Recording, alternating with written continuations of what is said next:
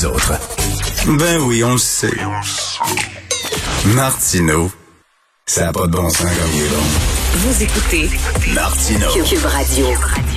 Tous les jours, je discute avec Claude Villeneuve, chroniqueur au Journal de Montréal, Journal de Québec. Claude, si jamais je suis somnambule et je sors de chez moi après 20 ans, est-ce que je vais avoir une amende ou pas?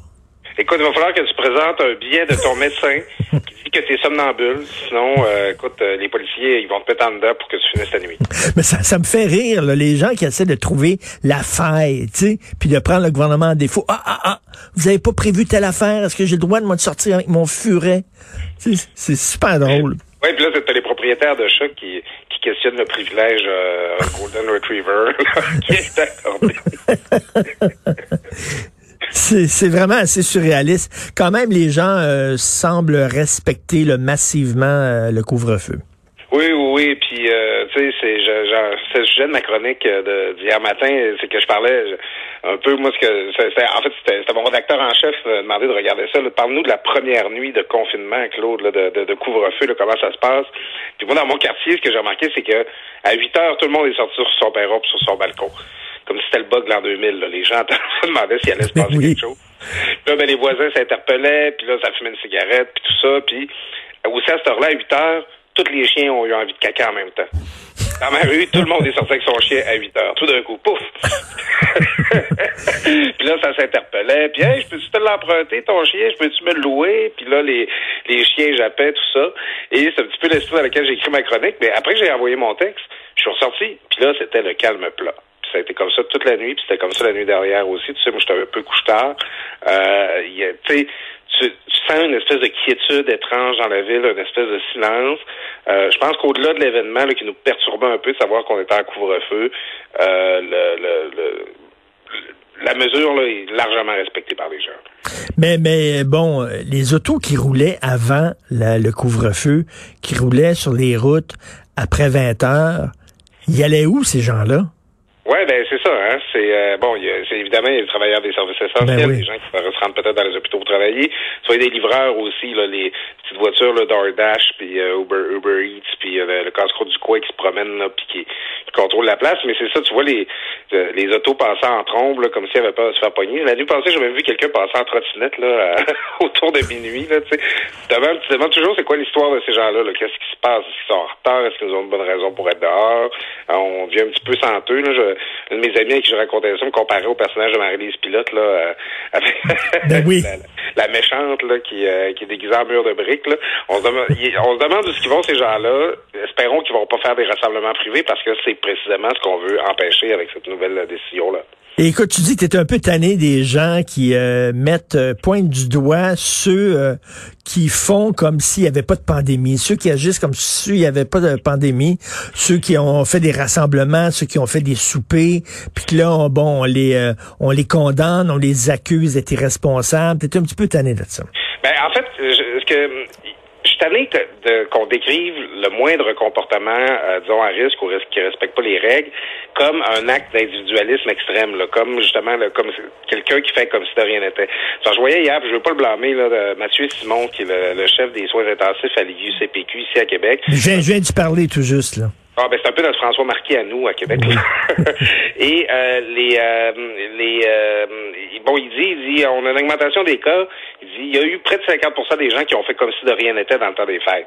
Je, puis qui, qui ont fait des rassemblements privés. Je vais mettre un petit bémol, c'est que le sondage léger qui parle de 46% des Québécois qui ont quand même participé à des rassemblements.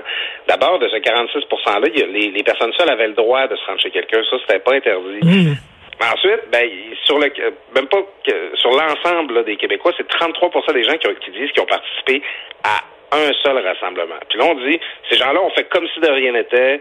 Euh, ils sont réunis quand même pour le temps des fêtes. Euh, je sais pas pour ces gens-là, mais moi, faire comme si de rien n'était durant le temps des fêtes, là, c'est participer à cinq ou six rassemblements de 10 à 30 personnes. C'est ça mon temps des fêtes comme si de rien n'était.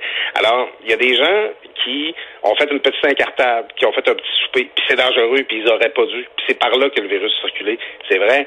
Mais je trouve que à parler d'un comportement comme celui-là, en disant c'est faire comme si rien n'était, c'est un acte d'individualisme extrême, on se rend pas compte justement que ce qui est grave, c'est pas le, le- les, les cas visio qui font comme si rien n'était.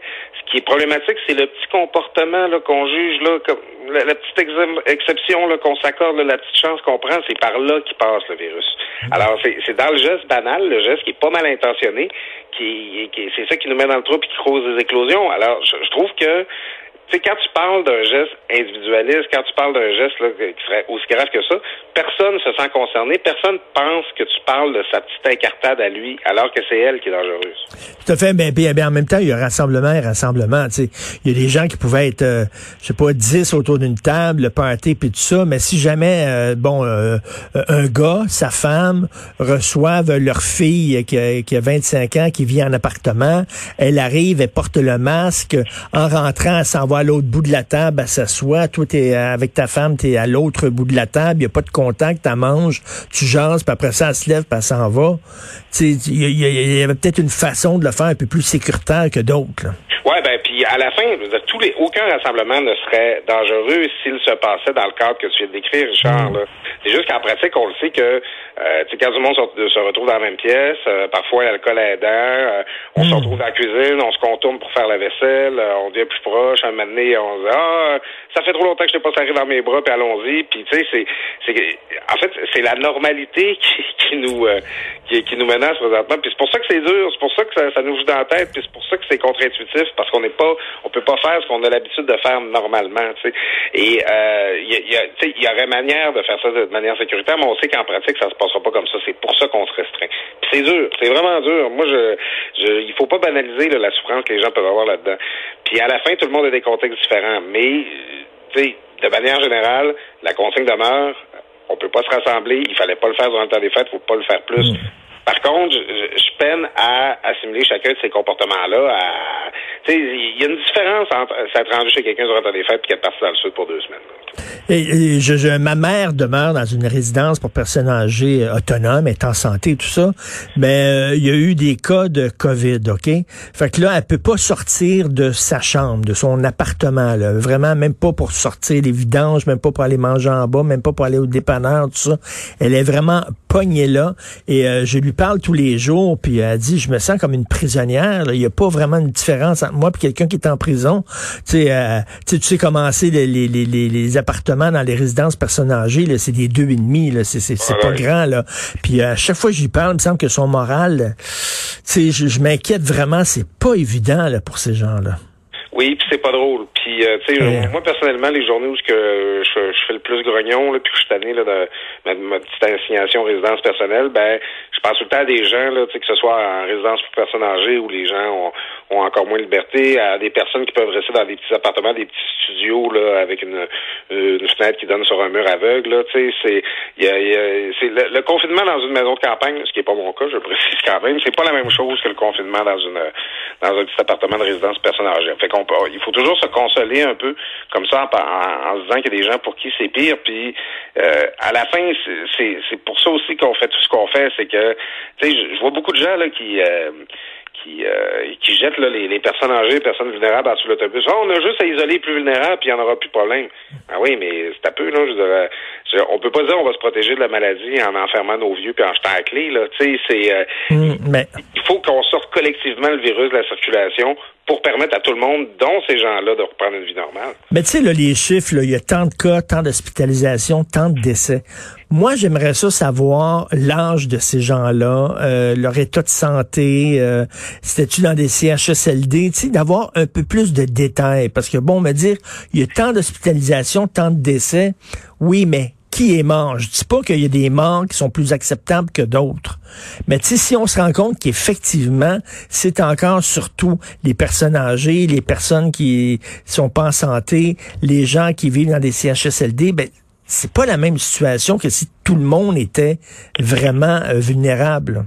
Ouais, ben au printemps, c'était vraiment euh, exactement la situation qu'on avait. Là. Tu regardais euh, Horacio Arruda, il disait on a deux mondes au Québec. Là, quand tu regardais la courbe des CHSLD, c'était dramatique. Quand tu regardais dans la communauté, il n'y en avait pas de COVID, là, c'était les là, la vague, là, c'était pas si pire que ça. Là, on, on comprend que euh, c'est un petit peu plus euh, diffus que ça. C'est que tu en as dans le milieu de travail, tu en as dans les écoles, ça circule plus. Puis c'est normal, là, on, a un niveau d'activité plus élevé. Même avec le, le couvre-feu, on a quand même un niveau d'activité plus élevé qu'au printemps, les usines puis le manufacturier, euh, puis les euh, c'est les écoles, le manufacturier et euh, c'est quoi le troisième secteur? En tout cas, il y en a un troisième là, qui reste ouvert. Mm. Euh, ça, ça, ça fait plus de monde qui circule. Donc, euh, les, il y a plus de cas. Maintenant, les décès sont où? Ben, c'est ça. Les décès, ben, ça survient avec des personnes plus âgées. Les, chiffres sont disponibles sur le site de l'INSPQ, mais tu sais, à un moment donné, euh, on passe tout trop de temps, euh, trop de nuits à lire des articles qui nous empêchent de dormir sur euh, sur la COVID. Là. Il y a des gens qui sont devenus des Jerry Rochon de la pandémie. Là, qui ben oui. des statistiques pendant des heures. mais tu sais, je, je pense que c'est ce que François Legault nous disait l'autre jour, c'est que c'est 80-20. C'est 80% des cas, c'est euh, sont chez des gens qui sont pas des personnes âgées, mais c'est 80% des décès qui surviennent chez les personnes âgées. Mhm. Mais, mais cela, dit, un couvre-feu, c'est bien beau, mais ma fille est allée euh, au, euh, au parc La Fontaine euh, ce week-end, puis elle m'a envoyé une vidéo, elle a filmé, là. Elle dit Papa, à quoi ça sert d'avoir un couvre-feu le soir si dans la journée, de toute façon, les gens sont les uns par-dessus les autres. Puis elle, a filmé le parc La Fontaine. Écoute, c'était comme une journée ordinaire. Les gens étaient super collés.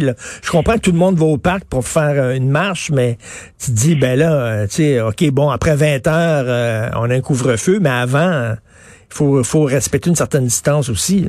Oui, ben c'est toujours ça le risque. Moi, je, avant l'entrée en vigueur du couvre-feu, samedi, j'allais me faire une grosse épicerie, puis euh, c'était noir le monde. Là. Il y avait beaucoup, beaucoup de gens dans l'épicerie. Tu sais, je me suis, puis je me disais ça, je, ouf, je me suis mis beaucoup plus à risque euh, présentement euh, en venant faire l'épicerie maintenant que euh, j'aurais pu l'être ce soir en, ne faisant pas de rassemblement parce que tu, moi, moi j'en fais pas.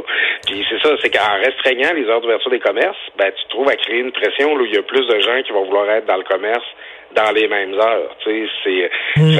est-ce que en créant c'est comme une, comme un, mettons que tu sais une poignée de sable dans tes mains, Richard, plus tu serres, plus, plus le sable coule. Euh, tu sais, en, en, restreignant plus, en mettant plus de limites, est-ce que tu trouves pas à mettre plus de pression sur d'autres lieux d'éclosion?